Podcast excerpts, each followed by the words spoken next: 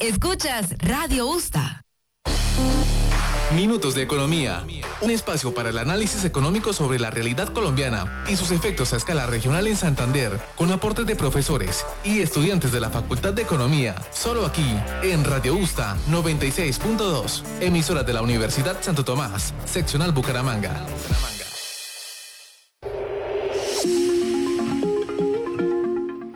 Vuelta en Minutos de Economía, tenemos el placer de contar eh, con la presencia del doctor Carlos Fernando Pérez Elves, Contralor General de Santander. El doctor Carlos Pérez tiene una trayectoria profesional de más de 25 años en el sector público y privado, egresado triplemente de la Universidad Santo Tomás, es economista, administrador de empresas, especialista en gerencia pública, magíster en administración de empresas también de nuestra universidad. Doctor Carlos Fernando Pérez Elves, bienvenido a Minutos de Economía. Bueno, muchísimas gracias por este espacio. Qué gran privilegio poder eh, volver de una u otra manera a la universidad eh, después de tanto tiempo y sobre todo que la tiene uno en el corazón. Así es, doctor. Bueno, hoy como tema fundamental que queremos conversar con ustedes en Minutos de Economía, eh, quisiéramos como objetivo acercar a la comunidad y a nuestros oyentes a los procesos que se adelantan dentro de la Contraloría General de Santander, doctor. ¿Qué significa o cuál es el rol del Contralor General de Santander? Bueno, eh, la Contraloría General de Santander es una entidad realmente importante, es una entidad que tiene bajo su custodia 280 sujetos de control, eh, entre los cuales los principales es la gobernación de Santander, sus entes descentralizados y 84 municipios del departamento. Eh, nosotros auditamos todo lo que tiene que ver con el manejo de las finanzas, de los recursos de estos 84 municipios con sus empresas de servicios públicos, con sus empresas sociales del Estado, con sus entes descentralizados, al igual que la gobernación, las universidades públicas del departamento. Eh, el rol es de, sobre todo, el tema del auditaje, del manejo de los recursos. En ese proceso eh, de auditoría del manejo de los recursos, existen unas funciones misionales de la Contraloría, doctor. ¿Usted nos podría explicar un poco cuáles son esas funciones misionales? Pero la función misional nuestra es casualmente eh, buscar que los recursos públicos sean bien invertidos, no necesariamente eh, porque había un concepto erróneo de que las Contralorías teníamos que perseguir donde se roban los dineros, no Hoy tenemos la claridad de que no solamente es que se roben los dineros, sino que los dineros sean bien invertidos, que haya una relación beneficio-costo sobre la inversión de los recursos públicos. La labor misional de nosotros es hacer un seguimiento de que estas inversiones de los recursos públicos, los cuales en la Facultad de Economía nos lo enseñaron desde el primer semestre, que los recursos son escasos, que los recursos son finitos y por el contrario las necesidades cada día son más. Entonces, la misión más importante de la Contraloría General de Santander es cuidar el manejo de los recursos públicos, sean bien invertidos y se optimicen de la mayor manera posible. ¿Hay un seguimiento entonces permanente a los procesos de cumplimiento de los presupuestos de las instancias que la Contraloría supervisa? Sí, señor. Nosotros, aunque eh, el, en el 2019 se surgió un cambio drástico en la manera de hacer control fiscal a raíz del acto legislativo 04 del 2019 y su decreto reglamentario 403 y sus siguientes, eh, la única que tiene la facultad de, hacer el control preventivo es la Contraloría General de la República. Pero, ¿qué sucede? Eh, la Contraloría General de la República tiene la tecnología, tiene una sala de trabajo que se llama la Diari, y allí están en línea con cada uno de los municipios del país donde están subiendo información contractual en cada momento y ellos se dan cuenta de dónde hay presuntamente sobrecostos.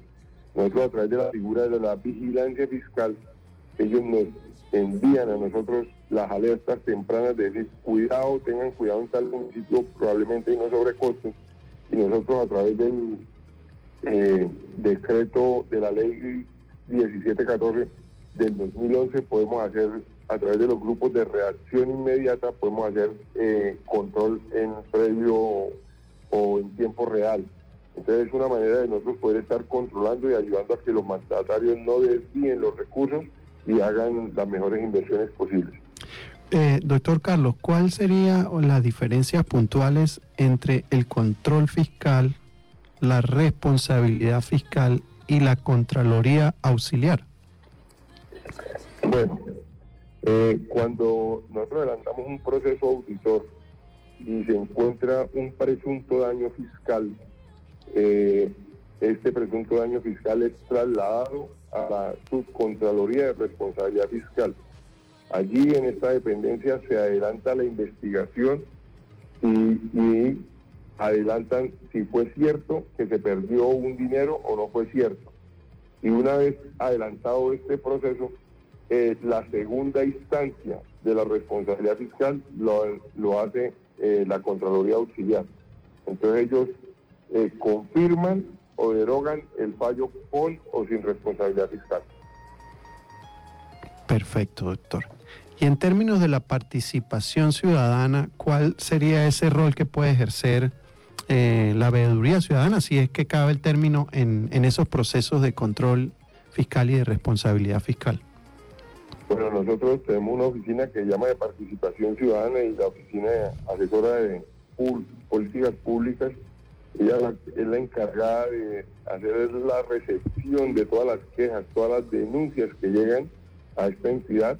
Eh, debo decirlo, por ejemplo, en el año 2019 llegaron 150 denuncias, en 2018 160, y el año pasado llegaron 850 denuncias, eh, 400 más eh, que lo que normalmente llegaban. Eso a raíz de la pandemia, mucha gente estaba en casa, tenía acceso a un computador y podían estar escribiendo y enviando denuncias. Entonces la participación ciudadana, después de que llega una denuncia, le hace el seguimiento a esta denuncia. No solamente en darle respuesta al quejoso, sino en qué pasa a nivel interno con la queja. Si ya está adelantada a través de un proceso de auditoría que lo hace la oficina de la Subcontraloría Delegada para el Control Fiscal, y en qué termina esa queja. Hay muchas quejas que no tienen mm, asidero o fundamento, hay otras que sí.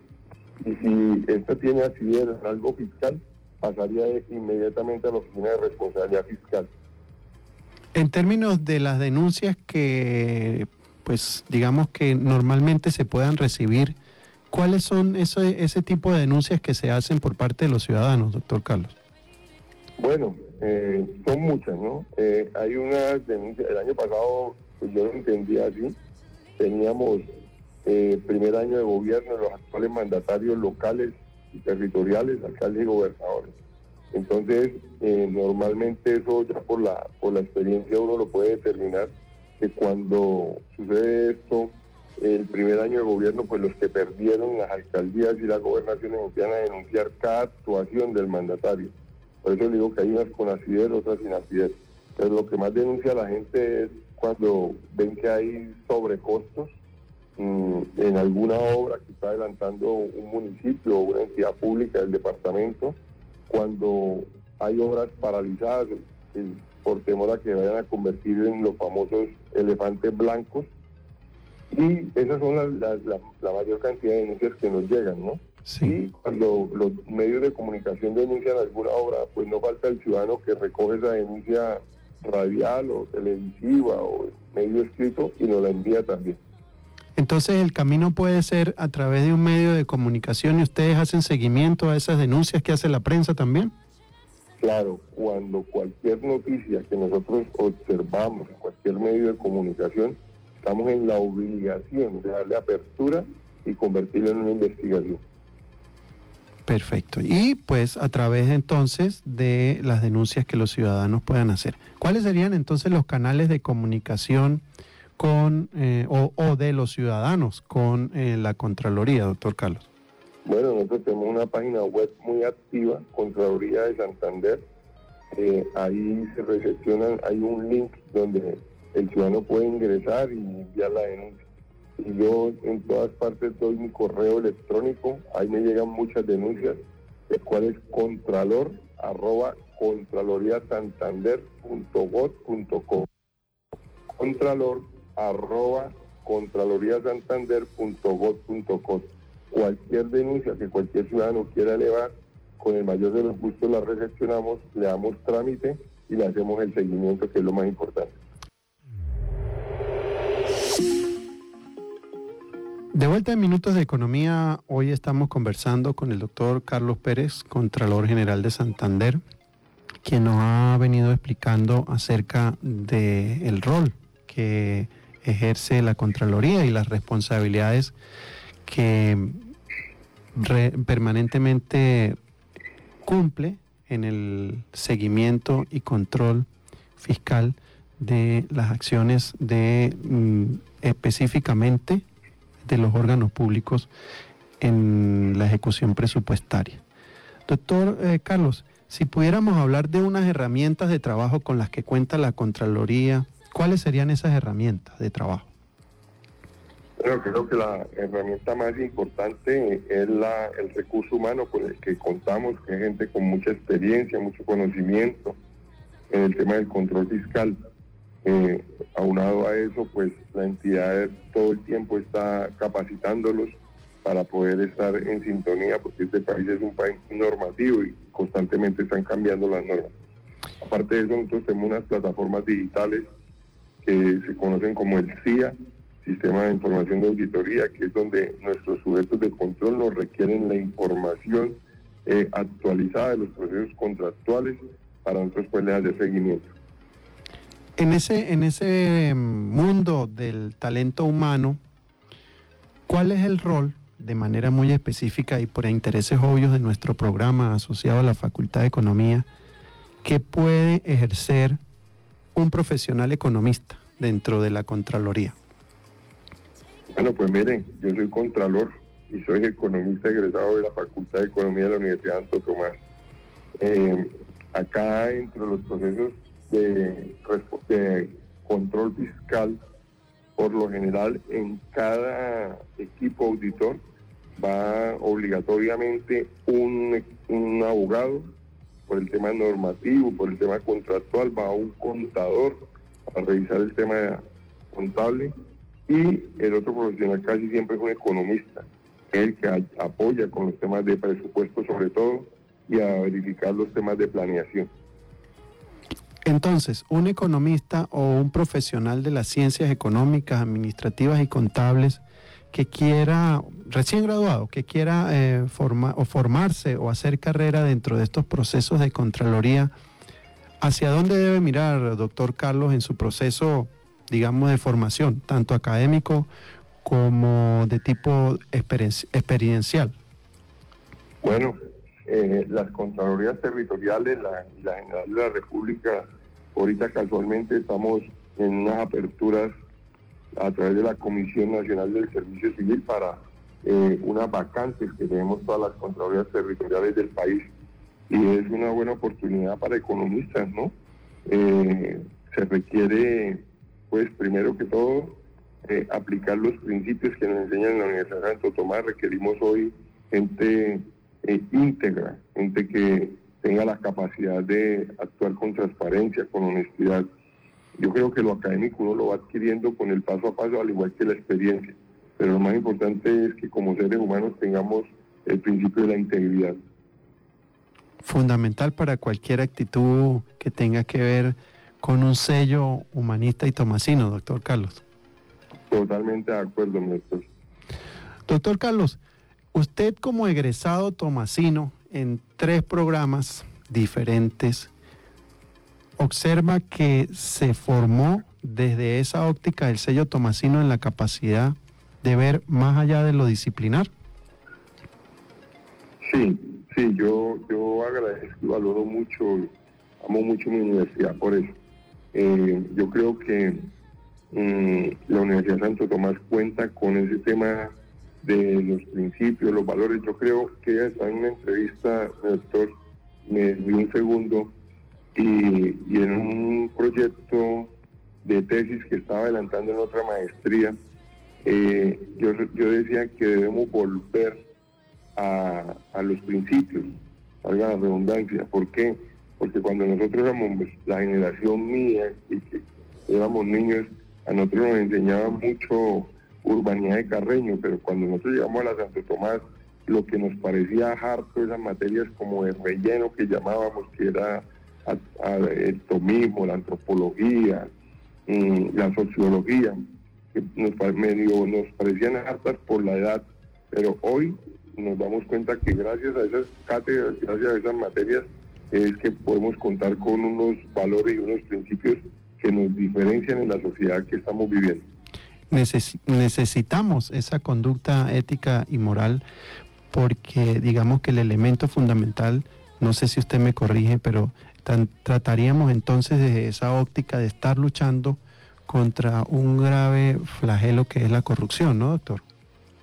Sí, y, valga también aclarar que es que no, ya la sociedad se ha vuelto tan, tan miope que considera que corrupción es a los funcionarios que estamos en lo público, pero se les olvida que la corrupción nace desde la casa, cuando ella leía algo respecto a eso, cuando yo como padre le compro la libreta militar a mi hijo, corrupción cuando le ofrezco al señor del policía que, que me perdone haberme comido el semáforo en rojo le ofrezco un dinero, cuando yo soy más vivo que los demás y me cuelo en la fila, eh, cuando todavía no estoy eh, dentro de los parámetros para ser vacunado, me cuelo para que me vacunen.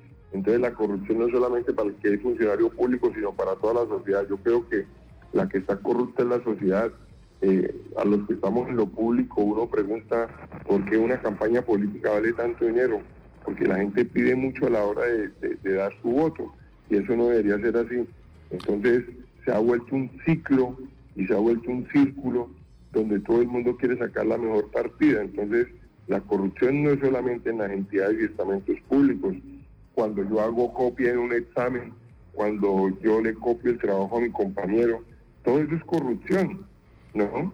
Entonces es un tema eh, que por eso es re importante, re importante que volvamos a los principios, a los valores y, y sobre todo ese enfoque humanista que la Santo Tomás le impregna a sus, estudiantes es de gran importancia y de gran valor hoy por hoy.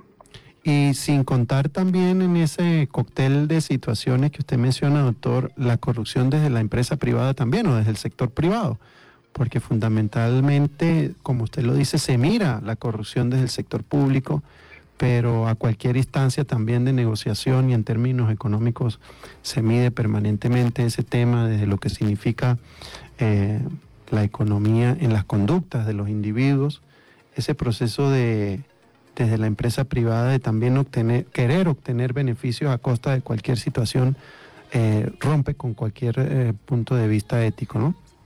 Totalmente de acuerdo, totalmente de acuerdo. Lo que pasa es que se ha caracterizado el tema de que la corrupción cree la sociedad que solamente está impregnada en lo público y no, está impregnada en toda la sociedad, en la empresa privada, en la universidad, en todo, en toda parte está. Doctor, cuando usted nos cuenta estas eh, vivencias que tuvo de estudiante y ya ahora después de su experiencia profesional y como egresado tomasino, eh, ¿recomendaría entonces la carrera de economía y la carrera de economía en la Santo Tomás? Sí, claro. Y, si tuviera volver a estudiar un pregrado, estudiaría economía nuevamente y lo haría en mi famosa Universidad de Santo Tomás, a quien llevo en el corazón. Pues le cuento, doctor, como para mantenerlo al día informado, que desde hace eh, dos periodos académicos atrás se inició se empezó a ejecutar el plan de estudios número 14 de la Facultad de Economía. Eh, tenemos un plan de estudios unificado con la Facultad de Economía de Bogotá, en la cual los estudiantes tienen perfecta movilidad para poder eh, definir su ubicación física para estudiar. Tanto pueden estar estudiando en Bogotá como pueden estar estudiando aquí en Bucaramanga. Eh, y tenemos también unos énfasis muy claramente definidos, tanto para Bogotá como para Bucaramanga. Hemos ampliado también las oportunidades que tienen los estudiantes bajo este régimen del plan de estudios número 14 de opciones de grado. Usted nos podría comentar un poco al respecto. Ahora, actualmente en el plan de estudios número 13, los estudiantes tienen dos modalidades de opción de grado fundamentalmente. La opción de trabajo de grado, lo que normalmente conocemos como tesis, y la um, adicionalmente tienen que realizar su pasantía o práctica profesional. Es decir, tienen que hacer las dos cosas. Actual en el nuevo plan de estudios, en el plan 14, se abre la posibilidad para que el estudiante escoja una de esas dos alternativas o hace un trabajo de grado, tesis de tipo monográfico, hace una práctica profesional, se abre la posibilidad de estudios eh, coterminales con cualquier programa de posgrado de la USTA Colombia y también tendría la posibilidad de presentar exámenes que mm, le permitan validar los conocimientos adquiridos en la carrera, doctor. ¿Cómo fue en su época, doctor, ese proceso de grado? Bueno, la verdad, eh, muy parecido. Nosotros, eh, a mí me correspondió hacer, yo tuve el privilegio de ser el, eh, cuando nos dieron el botón de egresados, tuve, fui reconocido como el mayor promedio de mi facultad en ese momento, año 95. Eh, nosotros teníamos profesores de últimos semestres, como era el doctor JJ, eh, José Joaquín Alzate, él era secretario de planeación del departamento de Santander en ese momento, y él nos dio la oportunidad a muchos de los estudiantes de que hiciéramos a través de la Secretaría de Planeación del departamento eh, tesis de grado. Entonces yo hice mi tesis de grado, yo hice el plan de desarrollo del municipio de Encino, Santander. lo adelanté y nos fue muy bien con ese tema. Y también tuvimos que hacer una práctica en décimo semestre, que también estaba el doctor Álvaro Martínez como docente, también es economista egresado de la Banco Tomás. Y él también tenía algún vínculo con la gobernación, siendo Mario Camacho Prada gobernador en su momento. Y nosotros en el décimo semestre hicimos una práctica que junto con dos compañeros fuimos asesores externos del secretario de Educación, que también era eh, profesor allí, que era el doctor Antonio Becerra. Estoy hablando patria. ¿no? señor, ni tan patria. Doctor, entonces esas, esas oportunidades en su proceso de formación podríamos decir que lo han llevado al lugar que usted está ocupando en este momento en la Contraloría. Totalmente, porque pues uno hasta noveno semestre no tenía la concepción de que era trabajar en lo público. Ya en décimo eh, mire que en ambas vertientes, tanto adelantando la tesis de grado como adelantando la práctica de décimo, eh, empiezan a encariñarse con lo público y ahí fue que empecé a, desempeñar. Mire, eh, hay un, personaje que no sé si me reconozca, Alfonso Santoyo, es funcionario de la Secretaría de Planeación del departamento. Todos los proyectos importantes del departamento tienen que pasar por las manos de él. Asmed se graduó conmigo y él está aquí desde cuando eso, desde cuando vino a hacer la práctica, lo, reclutaron y se quedó junto con tres o cuatro compañeras más, que se me escapan los nombres, pero acá están en la gobernación. Alba Corso, Pilar Sanabria, como cinco personas antes de esa época que vinieron a hacer práctica y acá ya se van a pensionar. Todos orgullosamente tomasinos egresados de la Facultad de Economía, doctor. Sí, señor, ciento por ciento. Excelente. Doctor Carlos, quisiera usted eh, eh, enviar algún mensaje eh, desde el punto de vista del rol que usted ejerce como contralor a la ciudadanía, en especial en estos, en estos días que han existido todas estas dificultades de tipo político, económico, sobre la situación de salud que vive el mundo entero, en especial Colombia y eh, en la cual nos hemos visto todos afectados por la pandemia del COVID. Gracias por, esta oportunidad. Mira, yo quisiera decirle el eslogan de nuestra administración es de la mano de Santanderiano el Control Fiscal. Yo quiero hacerle un llamado. Es, hoy tenemos una ocupación de camas y de UCI en Santander de casi el 100%. Eh, yo creo que el COVID a todos nos ha afectado de manera directa ya hoy no lo podemos decir que indirecta, ya yo creería que de manera directa Santander está aportando casi 50 muertos diarios, eh, de más de 1.200 eh, infectados por COVID diariamente. Yo creo que tenemos que hacer un llamado a la conciencia. Este tema de los paros, las manifestaciones públicas. Hoy se está viendo el resultado de los paros es en las camas hospitalarias. No se está viendo en que el proyecto de ley pasó o no pasó, se está viendo en más muertos. Esta pandemia ha matado más gente que cualquier otra época de la violencia de nuestro país. El llamado es a que retomemos y pensemos que tenemos que ponernos la camiseta todos, todos tenemos que aportar, todos tenemos que luchar por el mismo país donde Dios nos permitió nacer y caminar en la misma dirección, que eh, si la situación no es fácil en Colombia con el tema político, todos tenemos responsabilidad. Unos porque no han ejercido el derecho al voto cuando lo tienen que ejercer. Otros porque se han distraído a la hora de votar, se han votado por intereses diferentes o particulares. Yo creo que si pensamos en como nación, entre todos, podemos ayudar adelante. Doctor, ¿y el mensaje que usted nos podría dar para nuestros egresados, no solamente de la Facultad de Economía, sino de la Universidad Santo Tomás, que manifiestan ese orgullosamente tomasinos en su condición de representante de egresados de la facultad de, al Consejo de Facultad de Economía, ¿cuál sería? Bueno, que Dios les dio la oportunidad de hacer su pregrado en una gran universidad, en una universidad de mucho reconocimiento, y yo creo que somos muy reconocidos desde el, desde el punto de vista humanista. Eh, hay, tal vez, por dar un, citar un ejemplo, tal vez yo no haya sido el mejor en cálculo, eh, pero si yo soy y me desempeño como un buen ser humano en la sociedad tan perdida que tenemos, me voy a destacar. Y tenemos muchas oportunidades, los tomasinos tenemos muchas oportunidades y nosotros también somos muy solidarios entre tomasinos. Y yo creo que tenemos oportunidades para desempeñarnos y desarrollar una buena profesión eh, desde el punto de vista de la facultad que hayamos salido egresados. Y yo creo que tenemos un gran respaldo y un gran sello como es la Universidad de Santo Tomás.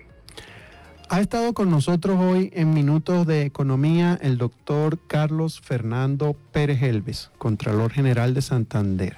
Santanderiano, nacido en Bucaramanga, hizo sus estudios de primaria en la Escuela Santo Domingo Sabio de Florida Blanca y secundaria en el Colegio Militar General Santander.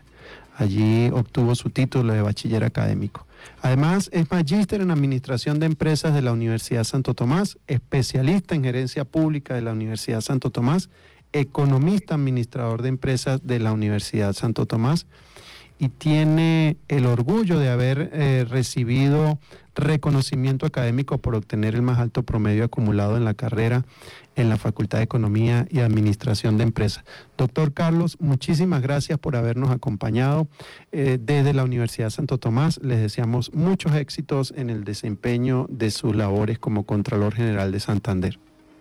muchísimas gracias por esta oportunidad de poder saludar a mis compañeros de universidad, a mis amigos y desearles todas las bendiciones del mundo.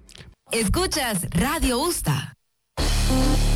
Minutos de Economía, un espacio para el análisis económico sobre la realidad colombiana y sus efectos a escala regional en Santander, con aportes de profesores y estudiantes de la Facultad de Economía, solo aquí en Radio Usta 96.2, emisora de la Universidad Santo Tomás, seccional Bucaramanga.